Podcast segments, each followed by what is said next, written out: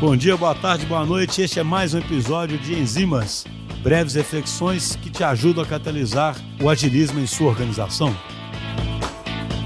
Pessoal, na Enzimas de hoje eu queria comentar sobre um artigo, um artigo até, acho que é de 2019, tá? De um autor que chama Marcus Buckingham. Ele fez um livro que chama Nine Lies About the Work, muito interessante.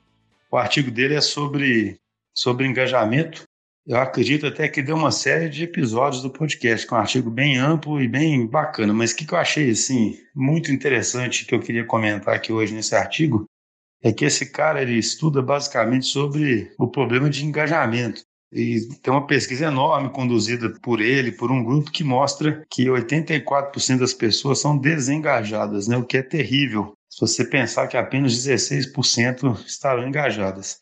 Ele mostra uma coisa aí que eu acho assim super interessante, que ele fala assim, ele pega exemplo de duas pessoas, uma é até real e outra fictícia para representar um grupo de pessoas, mas mostrando uma pessoa engajada e uma pessoa desengajada, e as duas são enfermeiros trabalhando em hospitais.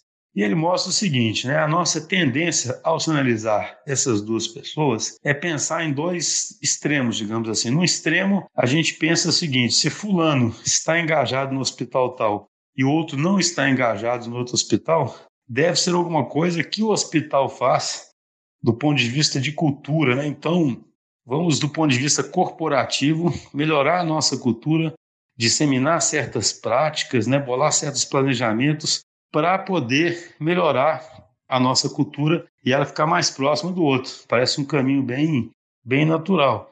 E não deixa de ser um, um, passo importante, igual ele disse. Mas será que é isso mesmo? Do outro lado, do extremo, a gente pensa no indivíduo, né? A gente pensa, poxa, esse cara não está engajando bem, eu tenho que dar o feedback para ele, eu tenho que treinar ele, eu tenho que melhorar uma habilidade dele específica ou eventualmente até trocá-lo. Então, tivesse um contínuo aí, que eu vou lá da organização, do ponto de vista cultural, corporativo, até o nível individual. Mas o que, que as pesquisas desse, desse cara mostram muito fortemente é uma coisa que eu acredito, por isso que eu disse que pode virar até alguns episódios de podcast, porque eu acho que a gente vive isso na DTI de uma forma é, interessante. Ele mostra o seguinte, que no final das contas, a realidade da empresa existe no âmbito dos times aos quais as pessoas pertencem. E a maior correlação que você existe entre engajamento de uma pessoa é a experiência que ela tem dentro do time dela. Então não existe a cultura, né, gente? O que existe é o time que você está lá dentro. É, você, claro, como ele fala, é um passo importante você trabalhar com a cultura tentar, mas a cultura é uma coisa etérea. O que existe é o time que você está e como você se relaciona com aquele time. E os estudos mostram que as pessoas mais engajadas são pessoas que estão em grandes times com certas características e com lideranças também que têm certas características, né? Eu não vou citar aqui porque o artigo é enorme, mas o que eu acho interessantíssimo nesse artigo que eu queria destacar nesse enzima é o seguinte: temos que olhar para os times como nosso elemento organizacional que vai promover engajamento e fazer as coisas acontecerem dentro dos times. Os times aprenderem como é que eles se completam, como é que eles cuidam dos outros, os líderes dos times realmente serem líderes que transmitem muita confiança. Enfim, nós temos que olhar para os times. Não adianta olhar para o organograma, não adianta ter um RH que faz um planejamento amplo, não adianta olhar para um construto tipo cultura de forma etérea.